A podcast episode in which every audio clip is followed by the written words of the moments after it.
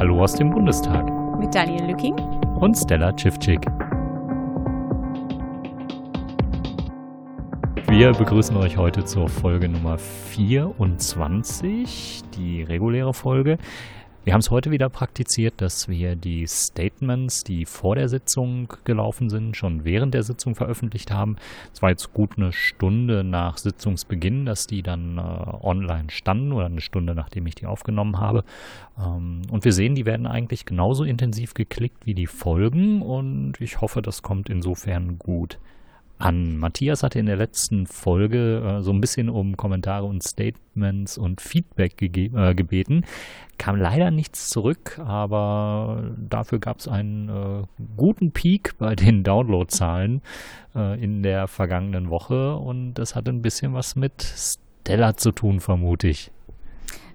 Ja, das ist äh, Daniels Vermutung, man weiß es nicht so genau, denn am Dienstag hat der BND sein Besucherzentrum eröffnet und darin gibt es eine Ausstellung mit einem, wie es vom Pressesprecher Herrn Heinemann hieß, mit einem selbstkritischen Part. Und zu diesem selbstkritischen Part haben meine Porträts aus dem NSA-Untersuchungsausschuss beigetragen, die jetzt als Exponat dort zu äh, anzusehen sind. Und ähm, ja, da habe ich erstmal einen Abend beim BND verbracht, war ein sehr interessantes Get-Together mit äh, Haldenwang und Herrn Karl, der geladen hatte zu dieser Veranstaltung und ähm, war ja war ganz war ganz ein ganz nettes Zusammentreffen und äh, eine sehr interessante Ausstellung, zu der man leider bisher nur als Gruppe sich anmelden kann. Aber äh, Herr Schindler hat noch vor seinem Abgang äh, 2013 angeregt, doch diese Ausstellung auch für Passanten und Passantinnen zugänglich zu machen. Und dafür gibt es eben noch weitere Sicherheitsvorkehrungen. Deswegen wird das erst in zwei Jahren möglich sein. Es klingt noch ein bisschen nach sehr weiter Ferne, aber wenn es irgendjemand hinkriegt, irgendwie mehrere Leute zusammenzukriegen und sich als Gruppe anzumelden, ist es eigentlich ganz interessant. Und ja, Daniel vermutet aufgrund dieser, dieser Herleitung und unserem Podcast und dem Ausschuss, dass da das eine zu dem anderen beigetragen hat. Ja, ganz konkret ist das, äh, glaube ich, abzulesen daran, dass die Masterarbeit, die ich ja auch veröffentlicht hatte, Untersuchungsausschüsse, schärfstes Schwert oder zahnloser Tiger, ähm, dass die in letzter Zeit eigentlich gar nicht mehr geladen worden ist und abgerufen worden ist und äh, nach dieser BND-Eröffnung aber äh, jetzt nochmal sehr, sehr deutlich abgerufen worden ist und äh, deutlich dann unter den Downloads hervorstach, äh, ist jetzt die am intensivsten geladene Folge. Ähm, anyway, genug äh, Eigenwerbung, was das angeht. Einen schönen Gruß an alle Hörer, die dann hoffentlich auch jetzt den Podcast äh, direkt mithören. Wir produzieren um 0 Uhr 13 hier im Bundestag. Das Licht ist mittlerweile schon gelöscht und an der Uhrzeit erkennen Stammhörerinnen und Hörer, dass wir wieder einmal das Ausschussmaximum äh, an diesem Tag ausgeschöpft haben. Ähm, ja, und dieser Tag äh, begann äh, mit einer ver gehörigen Verzögerung von fast anderthalb Stunden. Wir waren erst ab 13 Uhr 10, 13.12 Uhr äh, im Sitzungssaal zugegen. Und äh, ja, das hing immer noch mit einer gewissen Videothematik zusammen. Ähm, zu Beginn gab es eine Beratungssitzung, in der es um die Videos geht, die von einem ausländischen Nachrichtendienst vorgelegt worden sind und die den späteren Attentäter circa vier Wochen vor Begehung des Attentats zeigen. Und ja, es ist weiterhin nicht klar, und darüber musste heute eine BND-Mitarbeiterin äh, referieren, ähm, woher diese Videos kamen, welcher Nachrichtendienst die gesendet hat, äh, ja, übersendet hat. Und äh, was aber gelungen ist, die Obleute im Ausschuss haben dieses Video oder dieses Videomaterial heute sichten können. Und äh, die Fragen sind aber immer noch die gleichen.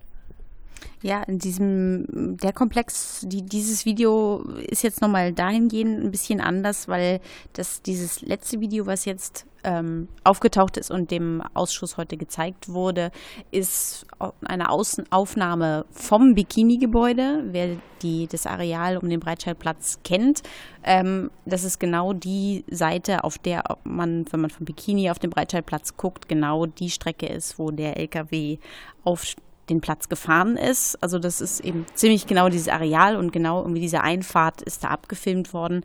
Ähm, insofern ist das nochmal ein anderer Aspekt als die anderen Videos. Ja, und das Zustandekommen des Videos ist nicht geklärt. Ähm, man weiß zwar, dass deutsche Dienste dieses Video Ende Dezember, ich glaube am 30. Dezember 2016, zur Verfügung gestellt bekommen haben. Ähm, angeblich ist jetzt auch nicht so ganz klar, welcher Dienst das zuerst gehabt hat. Das konnten Obleute bisher nicht so ermitteln. Ähm, das Bundeskanzleramt selbst hat dieses Video erst im Februar 2017 bekommen. Ähm, ein Knackpunkt an der Geschichte ist, dass auch in einer aufgestellten Chronologie, an der ja die BAU City gearbeitet hat, dieses Video auch nicht vermerkt ist. Ja, und so kam es dann, dass der Untersuchungsausschuss dieses Video ja erstmal nicht so richtig wahrgenommen hat. Wir hatten vorhin am Rande noch ein kleines Gespräch mit einem nicht näher benannten Vertreter, äh, Herrn Diel des Bundeskanzleramtes, der sagte, ja, aber das, das lag dem Ausschuss ja schon länger vor und es hätte in den Unterlagen ersichtlich sein müssen, dass da das Video existiert und da sei auch der Inhalt irgendwie zusammengefasst äh, gewesen. Und ähm, hm, ja weiß ich nicht, ob man das so als Ausrede gelten lassen kann, wenn man in einem ganz großen Stapel an äh, Nadeln dann noch eine Nadel versteckt hat und dann sagt, ja, also eigentlich, das, also die Nadel, die war da, die hätten sie sehen müssen.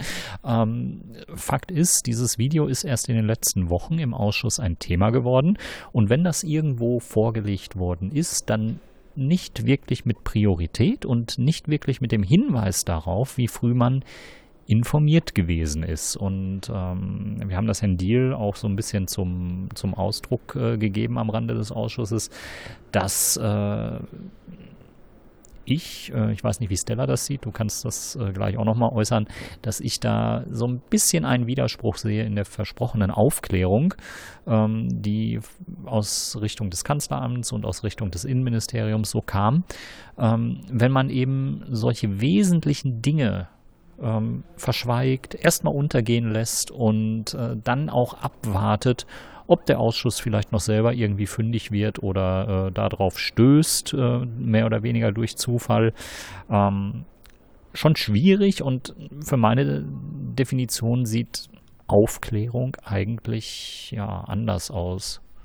Ja, also ich hatte das auch im Gespräch mit Herrn Deal irgendwie mit AGBs verglichen, dass so man schon sagen kann, ja gut, es steht ja in AGBs, aber man weiß, dass es keiner liest. Und wenn es einfach ein, ein wahnsinniger Stapel an Akten ist und, und 100 Terabyte an Videos sind, dann zu sagen, naja, ist ja da dabei, äh, auch selbst wenn es in diesen Dokumenten steht, es gibt da so ein Video, dann ist es natürlich noch was anderes, als wenn man sagt, übrigens hier, wir sind jetzt gerade an einem Sachverhalt, da gibt es ein Video, was sehr relevant ist. Das, das ist ein Unterschied, ob das halt irgendwo steht ähm, also eine kleine Randnotiz ist oder ob man einfach an dem, ähm, zum richtigen Zeitpunkt sagt, äh, es gibt zu diesem Sachverhalt, gibt es ein Video. Also insofern ähm, kann man natürlich, ja, er sagte eben die Sachverhalt, dass es verschwiegen worden ist, wäre, würde er so nicht nennen, weil das eben in diesem Protokoll steht. Ähm, aber ja, eben zuträglich und wirklich Mithilfe an Aufklärung würde ich es auch nicht nennen. Ja, und ähm, jetzt schmeißen wir ganz kurz die Spekulationskiste an, was es mit diesen Videos auf sich haben könnte. Ähm, wie ihr wisst, wir haben ein bisschen Erfahrung aus dem NSA-Untersuchungsausschuss. Und ja, jetzt ist strittig beziehungsweise noch nicht belegt, wann dieses Video entstanden ist. Und ähm, man konnte es bisher keinem äh, Handy zuordnen und man kann den Weg nicht beschreiben, auf dem dieses Video in die Hände dieses Partnerdienstes gelangt ist. Man weiß den Partnerdienst nicht. Ähm, was aber im Ausschuss bekannt ist, ist, dass man sich bei der Ergreifung des Attentäters und bei der Auswertung insbesondere der Google-Standortinformationen ähm, auf einen US-Dienst gestützt hat. Und ähm, aus dem NSA-Untersuchungsausschuss wissen wir, mit welchen Tools die NSA arbeitet und äh, dass es auch eine ja, Full-Take-Möglichkeit ähm, äh, gegeben hat, wo die NSA quasi ganze Länder oder den Internetverkehr ganzer Länder ähm, überwacht hat. Und ich spekuliere weiter, setze fort. Ähm, Klar, es wird mit Sicherheit keinen Full-Take gegeben haben äh, von Gesamtdeutschland. Aber was ist denn, wenn man den äh, Internetverkehr relevanter Gefährder, relevanter Islamisten, die international tätig sind, ähm, einfach mal auf Vorrat mitgeschnitten hat? Ähm, denkbar wäre es, dass dieses Video oder dieses Videomaterial von vor der Tat ähm, als Stream zum Beispiel irgendwo ins Ausland gegangen ist und dass man eben im Rahmen dieses äh, Auslandsverkehres die Daten irgendwo gespeichert hat, um sie auszuwerten. Nach dem Anschlag gab es dann natürlich äh, einen konkreten Anlass, irgendwie eine Auswertung zu betreiben und dann konnte man in dem großen, großen Nadelhaufen nach dieser einen Nadel suchen. Ähm, und das ist momentan so der Ansatz, den ich persönlich, äh, wir sind immer noch im Bereich der Spekulation, am, für am wahrscheinlichsten halte. Ähm, wir können aber äh, eben auch nicht ausschließen, dass äh, der ausländische Dienst dieses Video auch irgendwann schon vor der Tat abgegriffen hat. Und derzeit ist es so, dass das Kanzleramt und auch die äh, Nachrichtendienste ähm, natürlich nichts weiter zur Aufklärung beitragen, weil sie eben nicht sagen können und sagen wollen oder sagen können wollen, woher so ein Video gestammt haben könnte. Das äh, ist dieses Geheimdienstgetue, ähm, dass man eben auch in Zukunft vernünftige äh, Informationen untereinander vertrauensvoll teilen will. Und deswegen wird so meine Einschätzung, auch die Herkunft dieses Videos auf Dauer ungeklärt bleiben. Aber es beschäftigt natürlich den Ausschuss jetzt äh, noch sehr deutlich. Ähm, wir hatten heute nicht nur die Beratungssitzung, die sich zu Anfang verlängert hat. Man hat dann äh, zunächst Zeugin 1 des Tages vernommen und nach dieser Vernehmung hat man noch eine weitere Beratungssitzung angeschlossen, um das Thema ähm, zu vertiefen. Man wollte sogar zeitweise den äh, Kanzleramtsminister Helge Braun vorladen. Dagegen haben sich dann aber CDU, CSU und SPD gesperrt und haben gesagt, naja, der war ja gar nicht im Amt damals, was soll der schon sagen können? Und bei Peter Altmaier, den das äh, vorher getroffen hätte, ähm, da behält man sich vor, das auf den Termin zu verschieben, wenn er dann regulär vor den Untersuchungsausschuss geladen wird. Ähm, insgesamt deutlich Erklärungsbedarf und äh, die Videogeschichte wird weiterhin spannend bleiben und den Ausschuss weiterhin beschäftigen. Ja, und dann kommen wir jetzt, glaube ich, mal zum Tagesgeschehen. Genau. Wir starteten mit Zeugin 1 zwischen den zwei Beratungssitzungen mit Kriminaloberkommissarin A.B. aus dem LKA 54. Und sie kam aus dem Bereich Staatsschutz und war ab dem 1. April 2016 mit dem Sachverhalt des späteren Attentäters betraut und ähm, startete im LKA mit Herrn L., also als, als Assistenz oder Unterstützung von Herrn L., dem, der ihr sogenannter, den Begriff, den habe ich in diesem Ausschuss erst einmal gehört, dem Bärenführer. Das sind diejenigen, die äh, Neuzugänge ähm, betreuen. Und ähm, ja, sie unterstützte Herrn L. im Sachverhalt des späteren Attentäters und ähm, war da, um ihn zu unterstützen und noch weitere Kollegen, die neben Herrn L. Ähm, an dem Fall arbeiteten, waren Herrn K. und Herr P. Und mit diesen dreien ähm, war sie damit betraut, die TKÜ, also die Telekommunikationsüberwachung von dem späteren Attentäter zu überwachen und ähm, ja, bei interessanten Vorkommnissen die Information weiterzuleiten. Ja, und insgesamt war diese Aussage der Frau B hm, an vielen Stellen recht widersprüchlich. Also ich muss sagen, mich persönlich hat sie in wesentlichen Punkten, die man jetzt natürlich auch nicht gerichtsfest äußern kann, ähm, nicht überzeugt. Also da war vom Eindruck her, stimmte es die Konsistenz mancher Aussagen nicht und ähm, dann hat sie in, in einem Moment Formulierungen verwendet wie, ja, ich habe auf Geheiß von ähm, in einem Fall äh, Beweismittel zu vernichten gehabt. Da sprach sie eindeutig von vernichten und ähm, nach einer Pause und ein paar Fragerunden weiter ähm, hieß es dann ähm, aussortieren, ne? Mhm. Aussortieren? Oder wegsortieren, hieß es wegsortieren und da war dann auf einmal nicht mehr von vernichten die Rede. Ähm, und äh, sie wurde zum Beispiel auch angesprochen auf äh, mögliche Fehleinschätzungen des LKA hier in Berlin, die Abteilung 541 ähm, stand immer so ein bisschen in dem Verruf, so ein paar Vorurteile gehabt zu haben und ein paar Fehlschlüsse getroffen zu haben. Einer dieser Fehlschlüsse war zum Beispiel, ähm, dass man äh, bei dem späteren Attentäter nicht mehr von einer Gefährdung ausging, weil er sich, äh, nachdem er sich über Monate hinweg eher so dschihadistisch-islamistisch geäußert hat, plötzlich komplett abgekehrt hat äh, von Grundwerten äh, des Islams und äh, angefangen ist, äh, Alkohol und Drogen äh, angefangen hat, Alkohol und Drogen zu konsumieren. Und ähm, wir haben Aussagen äh, unter anderem auch vom LKA-Leiter, Herrn Steyhoff, dass man irgendwie das so zum Anlass genommen hätte, ähm, jetzt nicht mehr von der Gefährlichkeit auszugehen. Und äh, die Mitarbeit Mitarbeiterin äh, B vom LKA hat äh, heute gesagt, nein, also das war überhaupt nicht so in der Betrachtung äh, drin. Und man hat natürlich äh, sowas nicht äh, als Kriterium genommen, um eine Überwachung abzubrechen oder von einer weniger äh, gegebenen Gefährdung auszugehen. Genau, und später im Laufe der Vernehmung ähm, sagte sie, äh, der Attentäter, der spätere Attentäter habe sich immer weiter von der allgemeintypischen Verhaltensweise entfernt, die sie, ja, und das war eben etwas, was sie vorher noch verneint hat, dass man eben so keine allgemeintypischen Verhaltensweisen definiert habe. Und äh, plötzlich kommt die Vokabel allgemeintypische Verhaltensweise auf und auch so in, die, in, diesem, in diesem Duktus. Also allgemeintypische Verhaltensweise ist jetzt nicht so ein, so ein umgangssprachliches Wort, was man eben mal so verwendet. Ähm, allgemeintypische Verhaltensweise, das ist schon äh, definiert gewesen. Und äh, nachdem sie das eben zu Beginn der Aussage mehr oder weniger verneint hat, äh, bringt sie halt an anderer Stelle ihre Aussage zum Ausdruck, dass sie ähm, ja wohl doch irgendwie solche Kriterien gehabt hat, die relativ fix gewesen sind.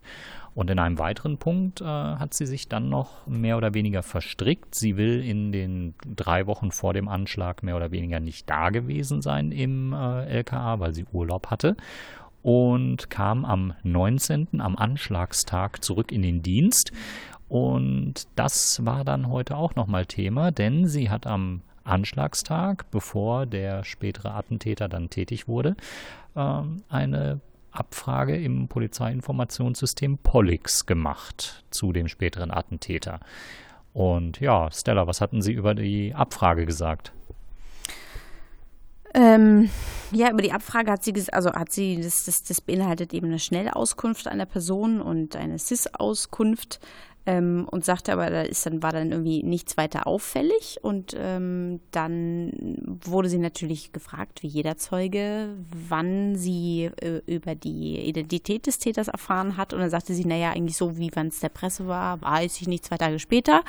Ähm, und ähm, ob das irgendwie in einem Zusammenhang dann mit ihrer Recherche gestanden hätte. Und dann sagte sie, nee, das, ach so, das, das habe ich dann irgendwie später erst im Abgeordnetenhaus äh, festgestellt, dass die Person, nach der ich da geguckt habe, der spätere Atten, also der Attentäter, der tatsächliche Attentäter war.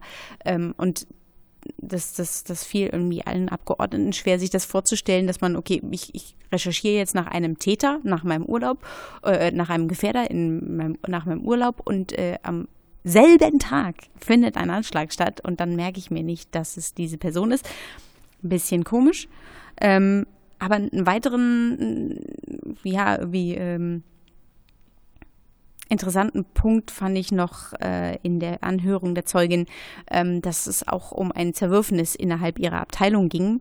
Ähm, und zwar hat sie sich mit dem Vorgesetzten von sich, mit Herrn L., äh, ein bisschen in die Haare gekriegt, dahingehend, ähm, dass es um eine, um Asservaten das, das ist das, was du vorhin meintest, äh, mit, dass es um Asservate einmal wurde gesagt, eben Vernichtung, später wurde es ein bisschen abgeschwächt zu Aussortierung. Ähm, von Asservaten von einem toten Gefährder ging. Und ähm, ja, weil der nicht weiter relevant war, sollten diese äh, Asservate aus, dem, aus der Asservatenkammer entfernt werden, um dann nicht alles zuzumüllen.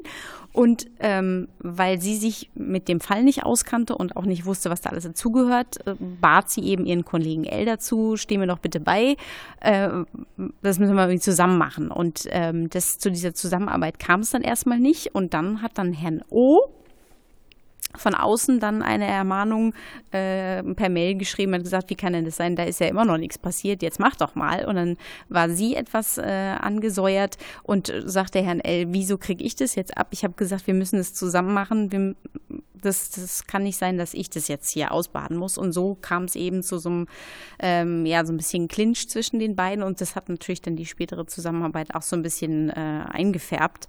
Und ähm, ja, und sie, sie sagte eben, dass sie äh, am 1.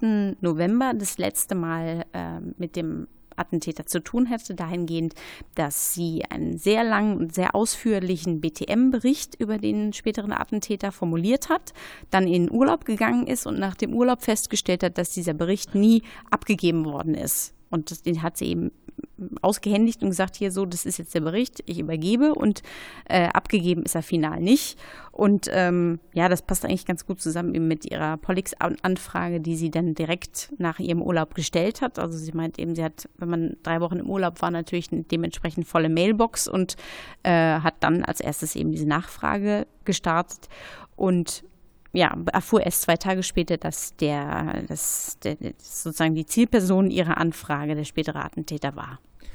Und das ist so ein bisschen der Punkt, wo die Aussage äh, sehr unglaubwürdig wirkte, weil ähm, wenn ich zwei Tage später erfahre, jemand äh, hat einen Anschlag begangen und ich habe einen Bezug zu dieser Person, weil ich eben schon in den Monaten davor sehr viel mit dieser Person gearbeitet habe, ähm, dann fällt mir, glaube ich, relativ schnell wieder ein, was äh, der Zusammenhang war, indem ich dann an dem Montag, also am Anschlagstag selber, ähm, diese Person im Pollix nochmal abgefragt habe.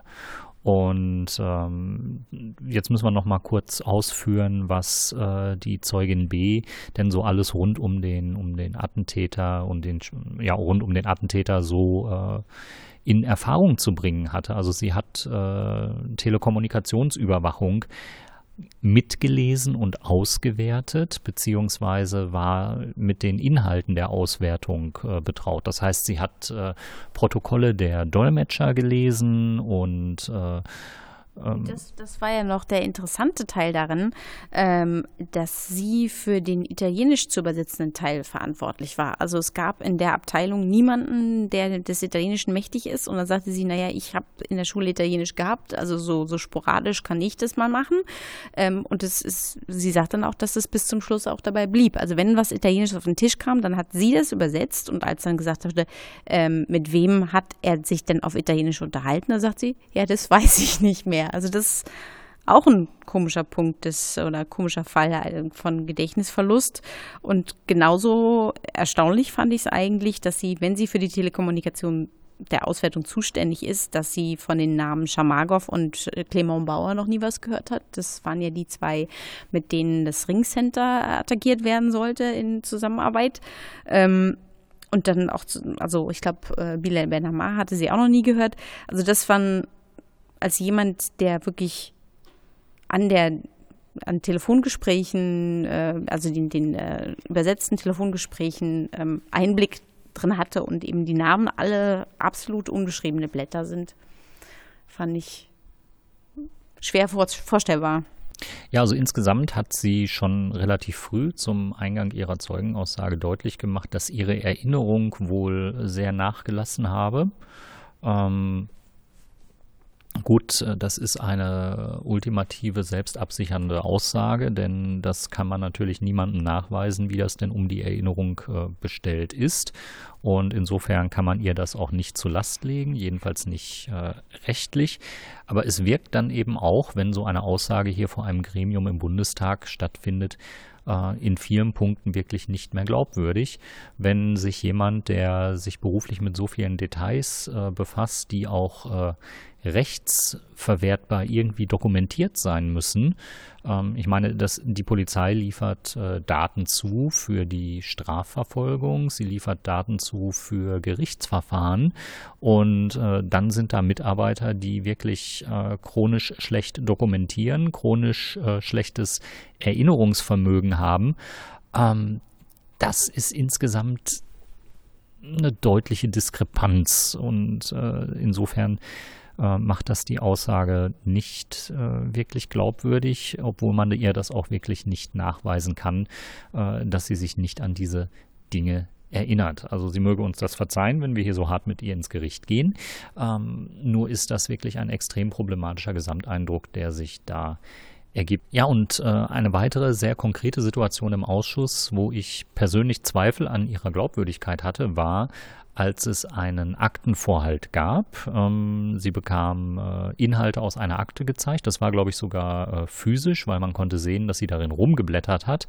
Und ähm, da hat sie mit einer sehr, sehr hohen Geschwindigkeit äh, diese mehrseitige Akte durchgeblättert und äh, wirklich sehr früh angefangen zu signalisieren, dass sie sich nicht erinnern kann. Äh, da wurde der Kopf geschüttelt, äh, massiv, so bei jedem äh, Seite umblättern und so. Ähm, Hut ab, sie ist wirklich in der Lage, sehr schnell den Inhalt einer Seite zu erfassen. Ähm, wenn sie doch äh, in, in, anderer Hinsicht äh, beteuert, dass ihr Gedächtnis gelitten hat, dann ist es halt auch ein bisschen unverständlich, dass sie Inhalte nicht auch erst nochmal durchliest, um zu gucken, ob sich eventuell noch irgendetwas äh, an Erinnerung regt. Also sie ging da sehr, sehr schnell durch diesen Aktenvorhalt durch, schüttelte permanent den Kopf und ähm, ja, das muss ich sagen, wirkte insgesamt nicht glaubwürdig. Und eine andere Dynamik, die wir auch noch bei ihrer Aussage äh, beobachten konnten, war, ähm, war so diese, dieser Wechsel zwischen Anspannung und Entspannung. Äh, wenn da Fragen aus dem Bereich der SPD kamen von Mahmoud Özdemir, ähm, da wirkte sie geradezu äh, entspannt und äh, in dem Moment, wo es aber in Richtung äh, Linksfraktion, Grüne ging äh, und auch teilweise bei der FDP, da war sofort eine Anspannung da. Und das, äh, Stella, woran hast du das festgemacht, dass äh, sie da angespannter war? Ja, also die, äh, ja, die Gestikuli wie heißt es, Gestikulierung, gibt es das Wort? Ähm, also sie gestikul die, Gesten. die Gesten, sie gestikulierte deutlich heftiger. Die, sie wurde lauter und nachdrücklicher, weil sie natürlich sich ein bisschen mit dem Rücken gegen die Wand fühlte und dann war, war, hat sie wirklich durch Lautstärke versucht zum Ausdruck zu geben, dass eben die alle Prozesse so stattgefunden haben, wie sie hätten stattfinden müssen. Und ähm, ja, dass das also sich, sich deutlich in der Rechtfertigungsposition gesehen hat, in der sie natürlich von der äh, GroKo nicht zwangsläufig ist. Und äh, ein, ja, ein, ein weiterer Aspekt, äh, sie war hinterher auch in der BAO City eingesetzt, also in der Einheit, besondere Aufbauorganisation, die sich mit diesem Anschlag zu befassen hatte und äh, Beweise zu sichern hatte, Hinweise zu sichern hatte. Und da gab es, da, da gab es auch noch eine problematische Schilderung. Ähm, ihr E-Mail-Postfach, das war immer sehr schnell voll und sie musste quasi täglich E-Mails löschen. Ähm, eine technische Gegebenheit, um Gottes Willen, kann man natürlich nachvollziehen, dass das, äh, wenn da ein technisches Limit ist, äh, der Fall ist. Aber das ist natürlich auch eine ultimative Begründung dafür, dass Dinge einfach weggekommen sind, ja, und dass man da nicht so genau arbeiten konnte. Und das war ein schöner Einblick in die Arbeitsweisen der Polizei beziehungsweise der, ja, der Ermittlungsbehörden. Ähm, was diesen Aspekt der Dokumentation angeht. Also da läuft eine Ermittlung nach einem Anschlag und eine wesentliche Ermittlerin, die Schnittstellenfunktion hat zwischen LKA und BKA, ähm, ist nicht in der Lage, technisch von ihrem, also ist von ihrem Arbeitgeber technisch angeblich nicht in die Lage versetzt worden, E-Mails zu sichern, Daten zu sichern, wo man gerade in einer Phase ist, wo es darauf ankommt, Daten zu sammeln. Ähm, da wurde zum Beispiel die Boston Cloud fürs Hochladen von Videos ähm, geschaltet, wo äh, 100 äh, Terabyte an Videomaterial auch irgendwie verfügbar geworden sind und dem Ausschuss zur Verfügung gestellt worden sind. Da ist also riesen Speicherplatz vorhanden auf der einen Seite und bei einem Mailsystem, auf dem eine Ermittlerin mit Koordinierungsfunktion bzw. Weiterleitungsfunktion und äh, Informationsengstelle äh, ist quasi, da hat man dann nicht genügend Speicherkapazität, weil aus irgendwelchen Gründen das System nicht so gestaltet ist, dass man eine adäquate Menge an E-Mails ähm, speichern kann. Das lässt tief blicken in die Ermittlungsarbeit und in die Ausstattung der Behörden und wie da eben Wert auf Dokumentation gelegt wird. Ähm, das kann man ihr natürlich persönlich nicht anlasten. Ähm, ja, wie auch sie sich selbst aus der Verantwortung quasi ein bisschen genommen hat, ähm, indem sie sagte, ja, sie sei neu in der Abteilung gewesen. Das kann man natürlich auch nachvollziehen. Und äh, sie habe keinen Überblick haben können. Ja, und ähm, klar, äh, wenn sie nicht in Leitungsverantwortung ist und in Überblicksverantwortung ist, ähm, dann kann sie natürlich zu den Prozessen wenig sagen. Das muss man zu ihrer Entlastung wirklich äh, auch anführen. Ähm, denn wenn sie wirklich nur ihren äh, Vorgesetzten zuzuarbeiten hat und vom Informationsfluss derer abhängig ist, dann ist es natürlich schwer, einen Überblick zu entwickeln. Aber das macht die ihre Aussage insgesamt auch ähm, ja, zu einer Aussage, dass man sagen muss, naja, so richtig viel beitragen konnte sie jetzt nicht zur Erhellung, weil eben viele Erinnerungslücken da gewesen sind. Äh, einen Überblick äh, wollte sie auch nicht gehabt haben können. Dann gab es äh, ähm, technische äh, Problematiken. Also auf der Person der Zeugin haben sich wirklich eine ganze Reihe an ähm, nicht justiziablen Unzulänglichkeiten vereint, deren Menge ich doch ganz beachtlich finde. Kommen wir zu Zeugen 2? Kommen wir kurz zu Zeugen 2. Oder meinst du, wir haben da sehr lange mit zu tun? Äh, nee, kurz. Fast so kurz wie seine Lebenszeit. Also äh, er müsste zum Zeitpunkt des Anschlags 24 gewesen sein. Äh, der Zeuge, ein Polizeivollzugsbeamter von der Bundespolizei, Polizeioberkommissar Volker Schotten, ähm, war im Einsatz mit, seinem, mit einem Kollegen. Ich muss trotz des Mikrofons den Text okay. sehen können. Ähm, der 2016, war im Juli, ne? Juli 2016 mit seinem Kollegen den äh, späteren Attentäter aus einem Flixbus ziehen sollte. Ähm, da war dann noch die Diskussion, was Ziel dieses Eingriffs sein sollte, denn dieser äh, ja, als Gefährder stand ähm, zur Fahndung aus und dieser Beamte oder ja, diese Beamten sollten sich auf die Suche nach dem späteren Attentäter machen und hatten in der Durchsuchung dieses Busses Schwein gehabt und haben ihn tatsächlich gefunden. Er sagte dann, dass die, weil sie ein sehr gut eingespieltes Duo waren, äh, sich mit Blicken schon gleich suggeriert haben, da, du da hinten sitzt da. Ähm, und aber trotzdem weiter jeden Fahrgast und ähm, nach, nach Personalien befragt haben, obwohl sie ihn schon äh, identifiziert hatten und ähm, hatten eben dahingehend Glück, weil sie den äh, späteren Attentäter im Bus vorgefunden haben mit zwei gefälschten, wohl ziemlich dilettantisch gefälschten italienischen IDs und BTM.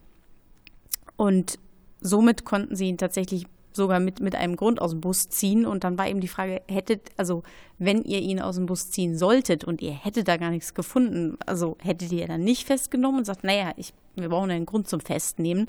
Insofern, ähm, aber er wehrte sich so ein bisschen gegen dieses, naja, dann durch Zufall hattet ihr ja wirklich einen Grund, ihn aus dem Bus zu ziehen.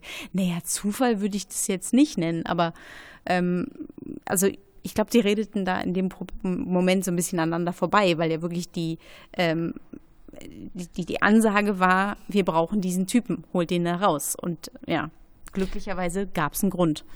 Und er war ja auch im Rahmen seiner Aussage dann mit äh, Dokumenten konfrontiert, aus denen hervorging, äh, ich glaube, Irene Michalic hat ihm das äh, vorgehalten, ähm, das, oder war es Konstantin von Notz? Ich glaube, Irene Michalic hat ihm das vorgehalten, äh, dass es eine Anweisung gab, ihn, äh, diesen späteren Attentäter auf jeden Fall festzunehmen, egal ob etwas gefunden wird oder nicht. Ähm, dazu konnte aber der Zeuge nichts weiter aussagen. Also er hat sich auf seinen Teil bezogen, den er im Rahmen dieser Maßnahme abzudecken hatte und ähm, seine kleine Welt war ähm, ja deutlich begrenzt. Also er konnte generell nichts über die Verfahrensweisen der Bundespolizei und den Umgang mit äh, zum Beispiel der Antiterrordatei sagen. Das war etwas, was sich auf Ebenen über ihm abspielte. Ähm, und er konnte wirklich nur diesen Zugriff äh, schildern und hat aber auch gesagt, ja, äh, dass dieser Zugriff schon äh, der einzige dieser Art gewesen ist. Ähm, er hat es erst versucht, so ein bisschen darzustellen, dass schon ähm, mehrfach irgendwie oder dass es schon in seiner Polizeikarriere mehrere Zugriffe gegeben hätte, jemanden so dingfest zu machen und rauszuziehen. Aber dass es dann, äh, also dass dieser oder dieser Fall des äh, späteren Attentäters, der sei dann doch eben äh, einzigartig gewesen von der Art her. Ähm, und beim, beim Drogenfund, äh, da handelte es sich wohl um eine Art, das hat er auch beschrieben, um eine Art äh, Zahnreinigungswurzel äh, oder um eine Wurzel, die man zur Zahnreinigung verwenden kann, die aber vom äußeren Anschein her sich auch äh, als BTM-Verdacht äh, verorten lässt. Und insofern gab es äh, eigentlich äh, genug justiziable Anlässe, die Fahrt an dieser Stelle zu beenden. Die vorgelegten Papiere waren wohl Teil einer bereits bekannten äh, Serie, weil es äh, Seriennummern gab, die ähm, wohl vorab zu überprüfen, äh, die wohl schon vorab bekannt geworden sind und äh, dann überprüft werden sollten. Und ähm, ja, das äh, war dann, glaube ich, alles zu diesem Zeug? Nee, aber, nee, du hast noch was? Nee, nee, also ja, nee, noch was ist zu viel, aber ähm, Herr Schotten wurde auch damit konfrontiert und sagte dann aber, er sei da nicht weit genug in der Materie drin, dass er das beantworten konnte, aber dieses dieses Mysterium, warum eigentlich, wie wir das von anderen Zeugen gehört haben, eigentlich alles unternommen wurde, um äh, Amri dingfest zu kriegen, um ihn aus der Landes zu bringen und äh, abschieben zu können. Und jetzt aber, wo der spätere Attentäter selber auf dem Weg ist und in die Schweiz ausreisen will, ähm, gesagt wird, du musst alles tun, um den davon abzuhalten. Ähm, wie das jetzt zusammenpasst, konnte der Zeuge nicht beantworten und sagte, ja, das weiß ich nicht. Wir sollten ihn rausziehen. Mehr kann ich Ihnen auch nicht sagen. Ja, insgesamt ähm, muss man, glaube ich, auch noch erwähnen, äh, wir hatten wieder ein bisschen viel Polizeipräsenz auf der Tribüne. Äh, gerade für Zeuge 2 war eine Fangruppe quasi angereist. Ähm, die Gruppe fiel uns natürlich im Vorhinein schon auf, weil sie erkennbar als Gruppe unterwegs war. Und noch nie vorher da waren.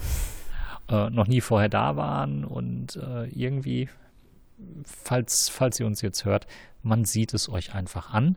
Äh, und ähm, die standen dann auch äh, relativ zügig auf, äh, als die äh, Aussage. Ja, so, so, ziemlich synchron mit dem Zeugen unten verließen sie dann auch den Saal. Also es, ja. Als Alibi blieb noch ein Kollege, glaube ich, sitzen, der aber auch irgendwie so mit dieser Gruppe assoziiert war. Ähm, ich hoffe, das war ein unterhaltsamer Untersuchungstag. Auch äh, die Pausengespräche, die sehr intensiv mitgehört worden sind, äh, haben hoffentlich äh, Erkenntnisse gebracht und äh, schöne Grüße aus dem UA-Pod. Berlin. Ähm, Sie dürfen auch gerne in Gespräche mit uns treten, wenn Sie denn als äh, Begleitung an so einem Tag da sind und dann kann man sich, glaube ich, auch mal ganz nett äh, unterhalten. Wir beißen nicht, ja, und wir verwenden das auch nicht gegen Sie. Sie sind ja schließlich nicht Herr Deal vom Kanzleramt.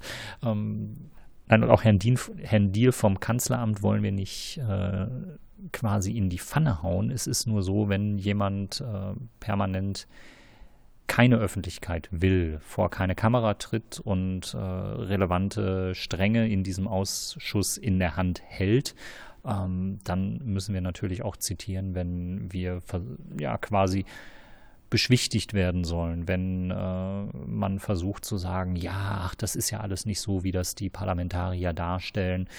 Ähm, und dann bleibt aber auf Nachfrage beziehungsweise auf Einladung auch die Initiative aus, die Gegenposition mal zu vertreten. Ja, also wir haben hier einfach ein, ein Ungleichgewicht in der Kommunikation. Ja, man kann nicht hinter, hinter vorgehaltener Hand gegen Parlamentarier wettern und ihre Darstellungen quasi als unglaubwürdig darstellen, ja, oder so den, den Tipp geben, man möge das nicht so, äh, nicht so ernst nehmen, was die Parlamentarier da so sagen, und dann aber irgendwie auch nicht zum Wort stehen wollen, ja, und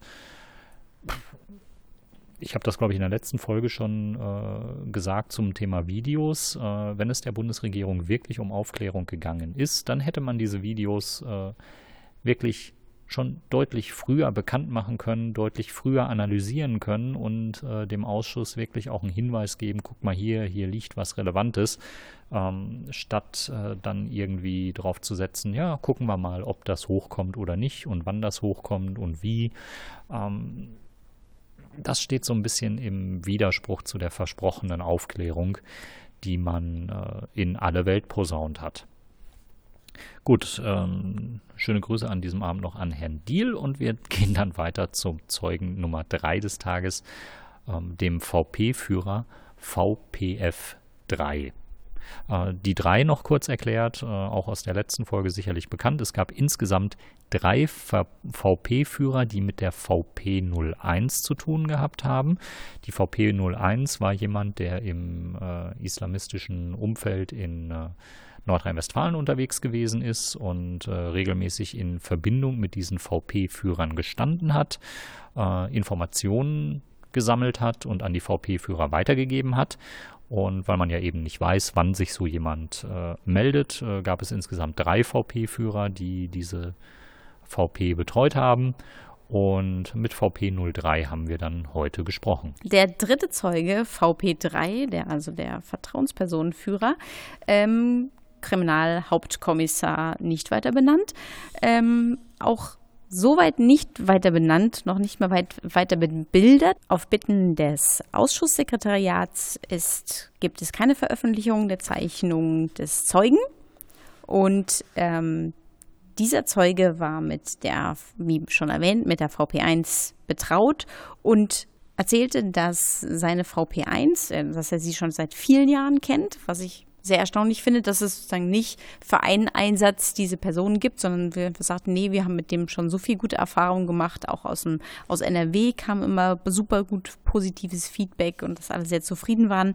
Und ähm, dass er aber auch dahingehend wurde dann auch gesagt, ja, wieso kann man den so springen lassen? Aber eben, weil er auch aus alten Aufträgen im, im, in so einem islamistischen Bereich sich schon länger bewegt hatte. Deswegen war es da wohl relativ sage ich jetzt mal, einfach, den dort auch irgendwie äh, ähm, unterzukriegen. Und ähm, seine äh, Vertrauensperson traf auf den späteren Attentäter in einem Reisebüro. Dieses Reisebüro hatten wir, glaube ich, schon mal in älteren Podcasts mal erwähnt, ähm, auch mit, mit dem Zeugen B.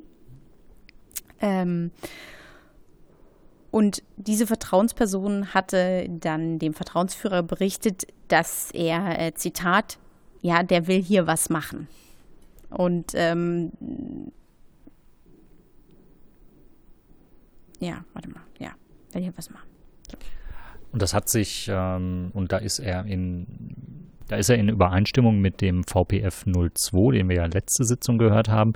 Ähm, das hat sich sehr schnell herauskristallisiert. Also die Vertrauensper die Vertrauensperson 01 hat äh, gleich nach dem ersten Treffen äh, zurückgemeldet, dass da ähm, er in Kontakt mit einem äh, relevanten Islamisten äh, steht und äh, bereits ab dem zweiten Treffen war klar, okay, das ist wirklich starker Tobak, der da ähm, stattfindet. Also da, da war eine Autofahrt und auf dieser Autofahrt hat der spätere Attentäter äh, sich sehr deutlich zu seinen Anschlagsabsichten geäußert und äh, in dem Moment war dann äh, die VP01 quasi äh, davon überzeugt, das ist jemand mit äh, sehr relevanten und sehr konkreten Anschlagsabsichten und blieb eben an dieser, äh, an diesem späteren Attentäter auch dran ähm, und lieferte zu diesem späteren Attentäter auch massiv an Informationen zu.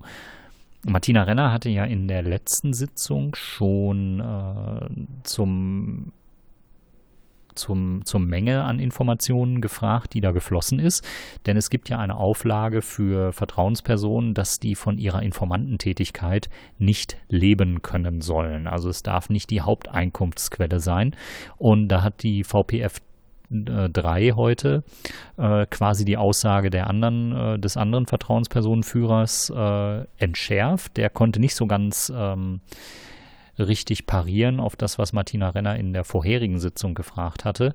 Ähm, da war er sehr un, unter Erklärungsnot und äh, der VPF 3 äh, konnte heute relativ souverän schildern, dass ähm, das natürlich keine hauptberufliche Tätigkeit gewesen ist und dass es maximal um einen Zeitraum von sechs bis neun Monaten gegangen ist, wo die VP01 äh, sehr, sehr viele Informationen äh, geliefert hat, ähm, zum Beispiel zum späteren Attentäter, aber auch im Rahmen des äh, Verfahrens äh, EK Ventum.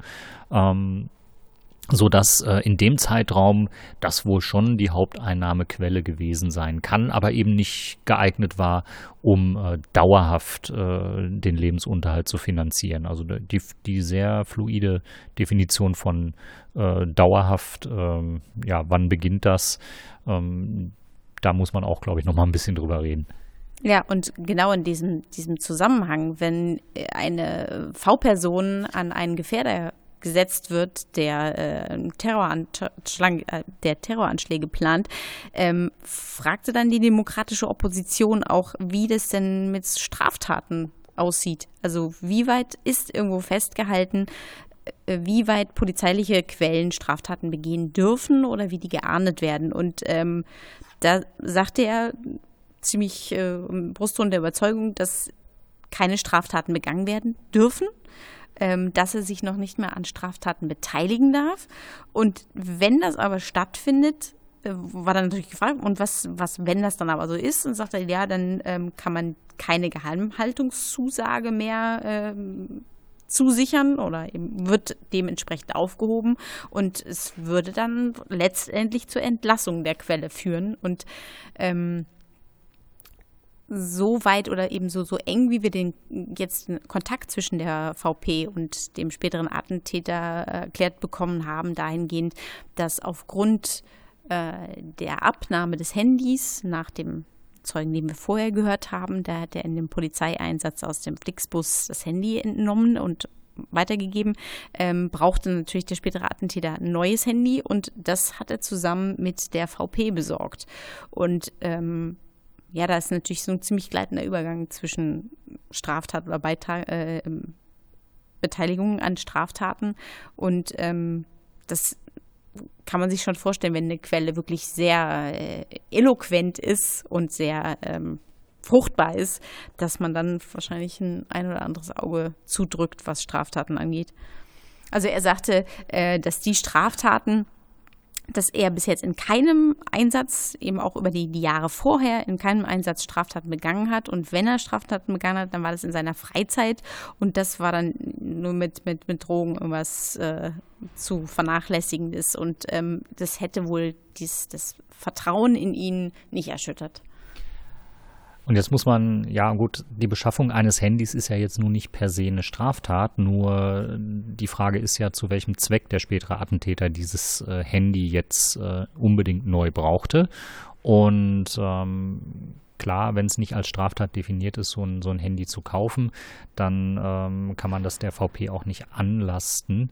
Ähm, der Straftatenaspekt ist noch aus einer, aus einer anderen Position relevant. Äh, so eine VP darf Straftaten begehen, wenn es die Staatsanwaltschaft beziehungsweise eine äh, entsprechende Kommission, äh, zum Beispiel im Rahmen der EK Ventum, ähm, erlaubt, ja, also das äh, sind dann autorisierte Straftaten, für die dann keine Strafverfolgung erfolgt. Und es wurde nochmal deutlich gemacht, dass im privaten Bereich, wenn es da zu Straftaten kommt, ähm, dass das natürlich auch geahndet werden würde. Und ähm, im Rahmen der oder bei der VP 01 sei das auch so gewesen, dass die auch privat Straftaten begangen hätte und die seien aber ganz normal sanktioniert worden. Also es ist ein ziemlicher ja, ziemliches Minenfeld, äh, dieses Thema Straftaten und vor allen Dingen, wo beginnen sie? Und ähm, das habe ich in der, oder habe ich mit Matthias Jakubowski ja schon besprochen. Und wie sieht das eigentlich aus, äh, wenn so ein Gefährder wie der spätere Attentäter ähm, mit einer Person umgeben ist oder zu tun hat, die äh, Straftaten begehen kann, ohne dass da es zu einer sichtlichen äh, Sanktionierung kommt. Also wenn das gesamte Umfeld oder das relevante Umfeld, äh, Menschen, denen er vertraut, äh, Straftaten begehen kann, ohne dass irgendetwas passiert ähm, oder ohne dass da irgendeine Sanktion stattfindet findet, dann hat das natürlich auch so, so eine Art Ermunterungscharakter, ja, oder verschiebt so ein bisschen die äh, vielleicht ohnehin schon kaum ausdefinierte äh, Hemmschwelle, äh, irgendwelche Straftaten zu begehen, wenn eben im Umfeld Personen sind, die Vertrauenspersonen sind und deswegen unter bestimmten Bedingungen mit Straftaten äh, erstmal davonkommen. Ähm, das macht natürlich auf das gesamte Umfeld und auch auf so einen späteren Attentäter ähm, nicht immer den besten Eindruck. Ja, es war, wurde zum Beispiel auch äh, nach Abu Samir gefragt.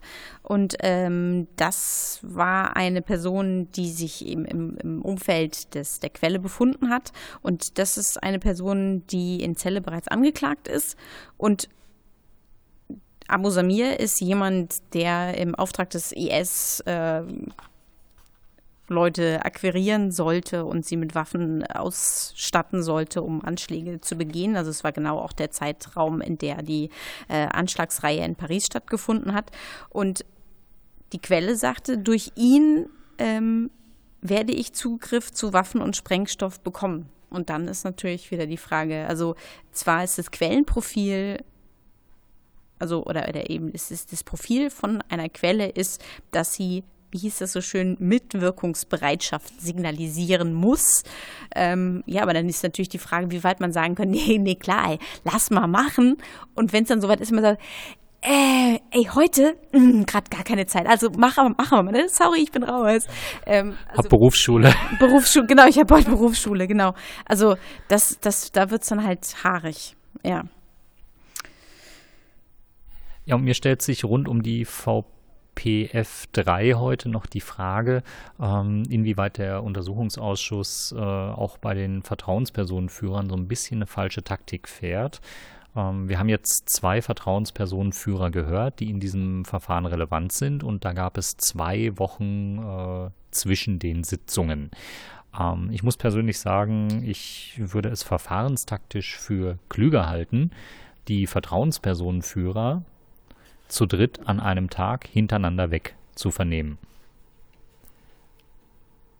Dann hätten wir vielleicht auch nicht die Situation, dass sich so manche Frage ähm, dann auch wieder erübrigt hat, die man der ersten Vertrauensperson gestellt hat, beziehungsweise dem VPF 2 vor 14 Tagen ähm, und wo dann der VPF 3 dann natürlich eine relativ gut formulierte Antwort dann parat hat.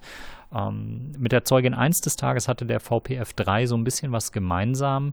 Ähm, sie und also sowohl die Zeugin 1 als auch ähm, der VPF 3 ähm, wollen eigentlich so keinen Überblick über irgendetwas gehabt haben. Der VPF3 hat sich auch so dargestellt, dass er jemand ist, der Informationen sammelt von den Vertrauenspersonen und die weiterleitet und dass alle weitere Bearbeitung ähm, eben im, in der Aufgabe der ähm, EK Ventum gelegen habe oder in der Verantwortung anderer ähm, Abteilungen und Bereiche. Und äh, ja, er sah sich auch nicht berufen, irgendwie darauf zu drängen, dass äh, in dem Moment, wo der spätere Attentäter, an dem seine VP mindestens ein halbes Jahr äh, dran gewesen ist, ähm, den Lebensmittelpunkt nach Berlin verlagerte und damit aus dem Verantwortungsbereich heraus. Ähm, da sah er sich auch nicht berufen, irgendwie ähm, Informationen nach Berlin weiterzugeben. Ähm, also da war eine ja sehr deutliche Informationslücke ja, es hätte ja auch so eine Art Abschlussbericht von der VP, äh, von dem VP-Führer geben können. Ja, dass man hätte sagen können, also das und das an Informationen haben wir zusammengetragen und äh, die stellen wir jetzt ähm, Berlin zur Verfügung oder bei Rückfragen äh, erreichen Sie den Vertrauenspersonenführer Ihrer, ähm, ihrer Wahl unter dem und dem Apparat. Ähm, also dass da auch nicht ein aktiver Informationsaustausch stattfindet, sondern dass da eine Hierarchie konstruiert ist, die man natürlich erstmal rückwirkend entschlüsseln muss, beziehungsweise die einem auch äh, wenig Infos äh, mit an die Hand gibt, wie relevant dieser ähm, Gefährder denn dann doch ist, ja, und ähm, ob man ihn unter diesem Aspekt auch wahrnehmen muss. Ähm, das ist natürlich problematisch. Wir haben in der letzten Sitzung äh, gehört, dass ähm, die Arbeit der VP01, die jetzt von beiden Vertrauenspersonenführern nochmal deutlich gelobt worden ist und als äh, sehr zuverlässig dargestellt worden ist, dass eben diese Arbeit ähm, im BKA so nicht gesehen worden ist. Ähm, in der letzten Sitzung hieß es, auf Basis von Aktenlage habe man da geurteilt und äh, habe dann eben den Eindruck bekommen ähm, oder den Eindruck äh, transportiert, nein, das ist äh, übertrieben, was da gesagt worden ist und äh, die Quelle ist nicht vertrauenswürdig. Und so ist eben im Laufe der Bearbeitung, des Herumreichens, des Wechselns zwischen Verantwortungsebenen die Information zur Gefährlichkeit des späteren Attentäters angeblich verloren gegangen, weil sie eben auf manchen Ebenen dann wieder anders gesehen, anders bewertet worden ist. Und äh, dieser, dieser Mangel an Kontinuität, ähm, ja, da muss man, glaube ich, vom Ausschuss her noch, noch einmal deutlich drauf schauen, äh, wie man das in Zukunft äh, vermeiden kann, dass es zu solchen Fällen kommt. Ähm, es stand ja mehrfach im Raum, dass es eigentlich zu diesem späteren Attentäter eine, ähm, eine eigene Einsatzkommission hätte geben sollen, so wie die EK Ventum äh, halt auch auf einen speziellen Fokus ausgerichtet war, hätte es ähm, auf Bundesebene eine Kommission geben müssen, die nicht eben nicht äh, an Landesgrenzen gebunden war, sondern die deutlich agiler hätte sein müssen, um eben einen Gefährder, der innerdeutsch über Landesgrenzen hinweg agiert, ähm, im Griff zu behalten und den Überblick zu wahren. Ähm, also hier hat der Ausschuss, äh, glaube ich, einiges zutage gefördert, was eben die Ineffektivität äh, der Strukturen angeht. Das sehen wir immer wieder, wie Informationen verloren gehen, wie die Weiterleitung nicht klappt und äh, wie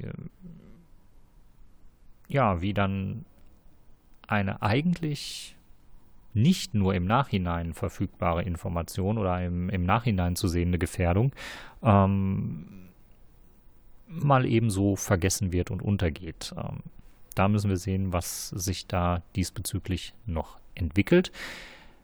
Ja, und jetzt haben wir eigentlich noch die Eingangsstatements, die sich nochmal mit der Videodebatte auseinandersetzen, die wir euch noch gar nicht gegeben haben, beziehungsweise die ja auch schon zum Download äh, parat standen, so als Einzelfolge quasi oder als Vorfolge.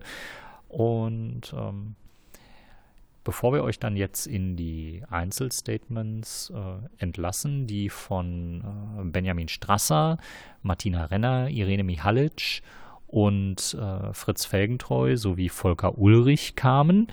Auch an dieser Stelle möchte ich nochmal die Forderung von Matthias äh, erneuern und darum bitten, dass ihr uns auch Fragen äh, hier im, in den Kommentaren hinterlasst oder an die äh, E-Mail-Adresse, die ihr im Impressum findet, äh, sendet, an die Redaktion die wir dann auch gerne hier im äh, Podcast besprechen. So ein bisschen User-Feedback wäre ganz nett. Und äh, ihr könnt auch äh, kritische Anmerkungen zur Struktur des Podcasts machen. Äh, die versuchen wir dann aufzugreifen, äh, wobei wir uns die Struktur einer Podcast-Folge eigentlich äh, immer im Rahmen der Entstehung überlegen.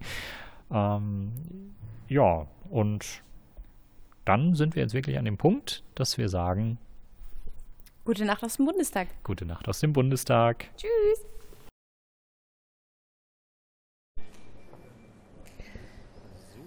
Wer möchte denn anfangen? Ja, also wir hatten wieder eine bemerkenswerte Beratungssitzung. Ähm, es ging um die vier Videos, die wir jetzt vorgestern auch selber in Augenschein nehmen konnten, die dem BND ja zugeliefert worden sind, dem BEV zugeliefert worden sind. Ähm, wir haben heute eine Situation erlebt, dass sich Behörden gegenseitig ähm, die Verantwortung versucht haben zuzuschieben, dass Abläufe nicht klar sind. Die Bundesregierung war nicht auf Fragen zu diesen Videos vorbereitet, obwohl eigentlich seit letzter Woche klar ist, welche Fragen wir zu den Videos haben. Uns hätte vor allem interessiert, wer wann zu welchem Zeitpunkt Kenntnis von welchem Video hatte und was damit gemacht worden ist. Wir haben eine Situation erlebt, dass im BEV offensichtlich nicht äh, protokolliert worden ist, äh, von wem überhaupt das Video äh, dann äh, entgegengenommen worden ist, wer das zuerst hatte. Ähm, und das sind alles für uns Punkte, die äh, sehr befremdlich sind, wo wir den Eindruck haben, dass hier nicht ähm, mal Klartext geredet wird, wer eigentlich äh, das Verfahren entsprechend gesteuert hat. Ich hatte auch den Eindruck, dass der eine oder andere Behördenvertreter eine plötzliche Amnesie äh, hatte, was Zeitpunkte angeht. Wir hatten noch einige Fragen gehabt, gerade als demokratische Opposition an die Bundesregierung, auch wenn der Satz, äh, wir nehmen das mal mit, äh, heute der Satz war, der am meisten genannt worden ist, hätten wir noch ein paar Fragen gehabt zum Mitnehmen.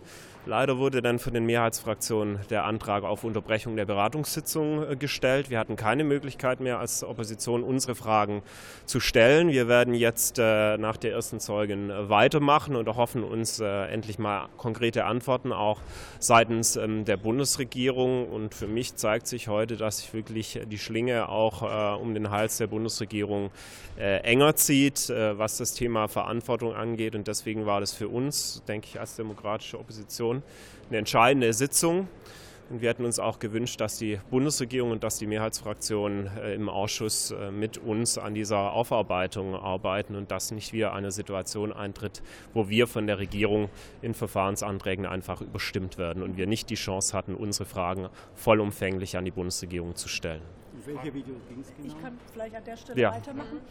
Also um das auch noch mal deutlich zu machen, es geht jetzt nicht nur darum, dass offenbar in der Vergangenheit der Untersuchungsausschuss zu diesen Videos nicht ordnungsgemäß informiert wurden und die Bundesregierung bis heute nicht wirklich aussagefähig ist, wer wann Kenntnis zu Inhalten dieser Videos erlangt hat, beziehungsweise wer wann diese Videos auch zur Auswertung dann ins Behörde vorliegen hatte. Nein, es geht auch darum, dass alles das, was wir nach dem Anschlag als Parlament erfahren haben, ich erinnere an die Chronik, die auch dem Innenausschuss zugegangen ist.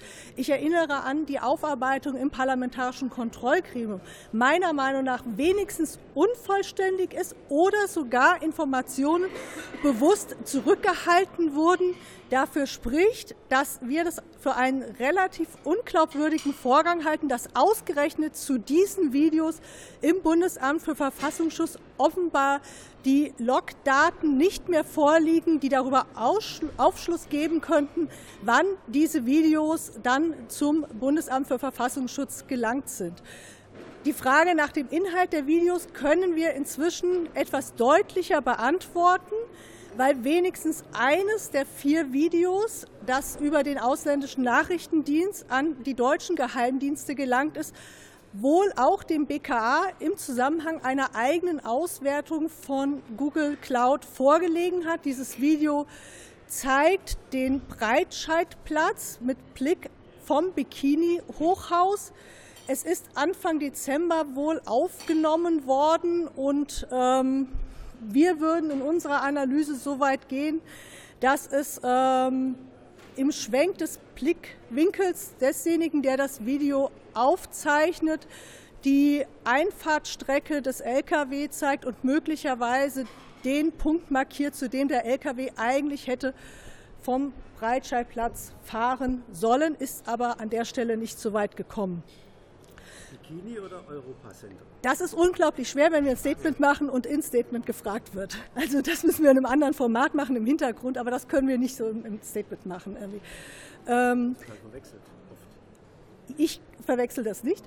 Ähm, wir werden jetzt ähm, im zweiten Teil der Beratungssitzung jetzt nochmal die ähm, Behördenvertreter, aber auch die Bundesregierung ähm, ganz genau ähm, dahingehend befragen, A, wie die zeitlichen Abläufe wirklich waren, aber viel wesentlicher für uns ist äh, der Punkt, inwieweit auch Informationspflichten seitens der nachgeordneten Behörden gegenüber die aufsichtführenden Ministerien verletzt wurden, weil nach unseren Informationen ist zu dem Umstand, dass es diese Videos ähm, in den Behörden gibt, möglicherweise erst sehr viele Wochen später ähm, in den zuständigen Ministerien ähm, die Kenntnis vorgelegen. Und da ähm, an dem Punkt ähm, wir, haben wir heute Klärungsbedarf.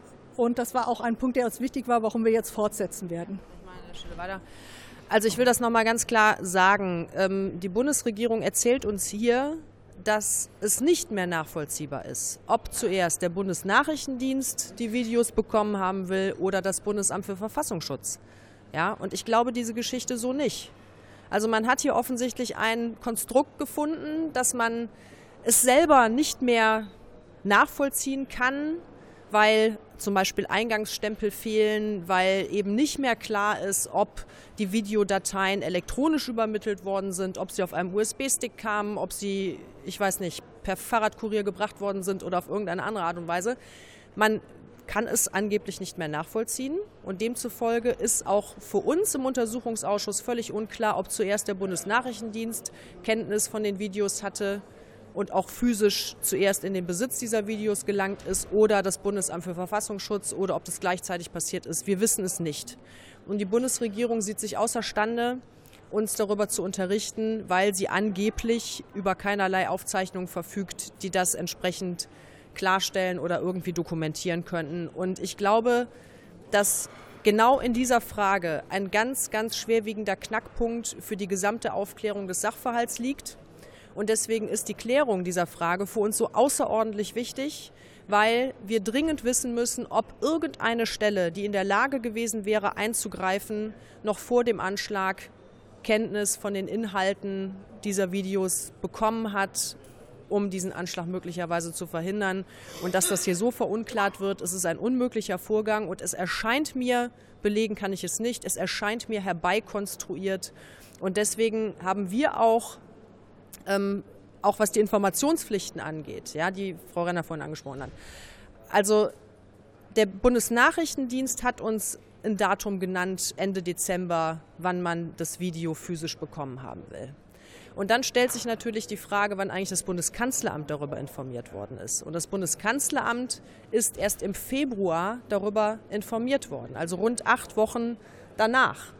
Und ähm, die Bundesregierung war nicht in der Lage, uns das rechtlich zu würdigen, ob das eine unverzügliche Information der zuständigen Dienst- und Fachaufsicht über so einen gravierenden Vorgang ist. Die Bundesregierung war nicht in der Lage oder die Vertreter des Bundeskanzleramts waren nicht in der Lage, ähm, das für uns rechtlich einzuordnen, ob mit dieser verzögerten Weitergabe der Information ans Bundeskanzleramt auch irgendwelche Pflichten der zuständigen BND-Mitarbeiter verletzt worden sind. Und aus diesem Grund haben wir in der Beratungssitzung beantragt, den Chef des Bundeskanzleramts in die Beratungssitzung zu holen, Helge Braun, der uns das sicherlich hätte beantworten können. Dieser Antrag ist von der Koalition abgelehnt worden.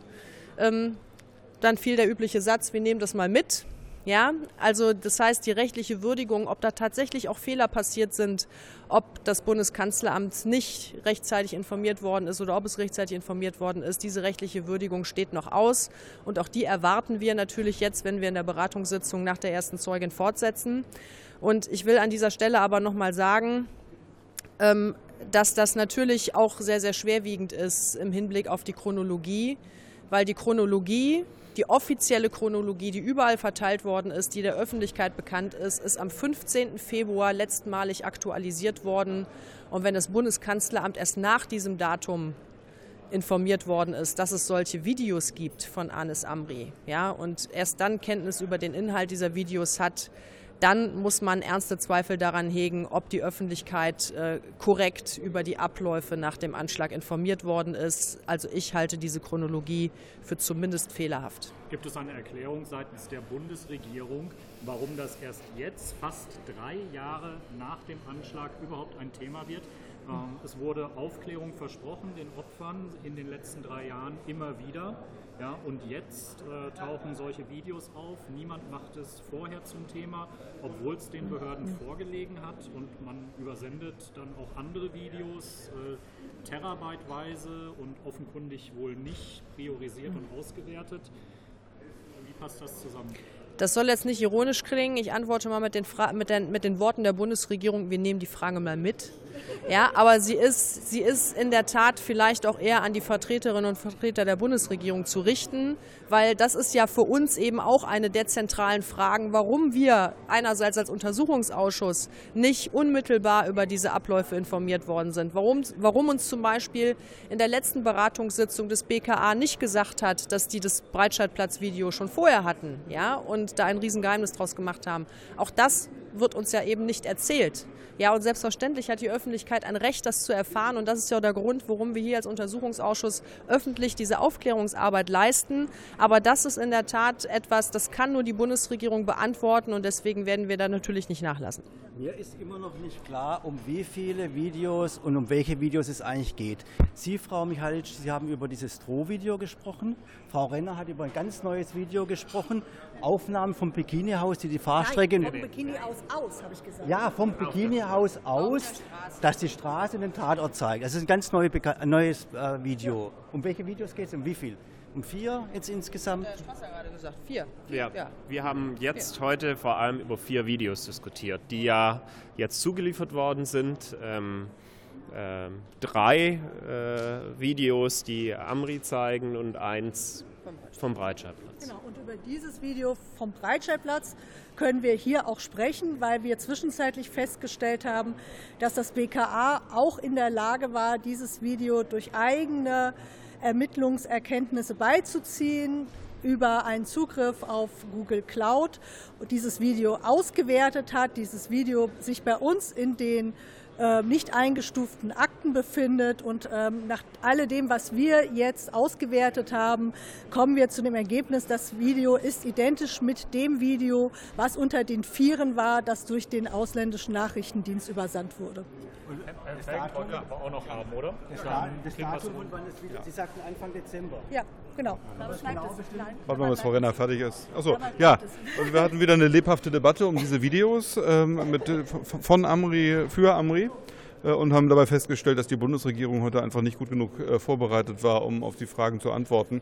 Deswegen haben wir jetzt gesagt, wir vertagen das äh, nochmal um ähm, äh, die erste, äh, die erste Zeugenvernehmung und gucken mal, ob wir bis dahin ein paar vernünftige Antworten bekommen haben.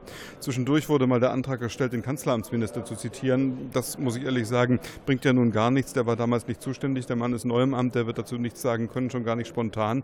Mein Eindruck war das eher ein Ablenkungsmanöver, weil wir ganz nebenbei noch diese aus meiner Sicht ähm, unkluge Zeugenvernehmung von Lutz Bachmann beschlossen haben. Ähm, die haben wir beschlossen. Also die SPD hat sich äh, enthalten, wie äh, drei andere andere Fraktionen auch. Das ist nur von den Grünen und von der AfD beschlossen worden, weil ich es einfach nicht für eine gute Idee halte, diesen widerwärtigen Rechtsextremisten hier die große Bühne zu bieten. Ich glaube nicht, dass wir da großartige Erkenntnisse haben werden. Ja, aber und Wahrheit ist nicht immer attraktiv und spontan den äh, damals zuständigen Kanzleramtsminister zu laden?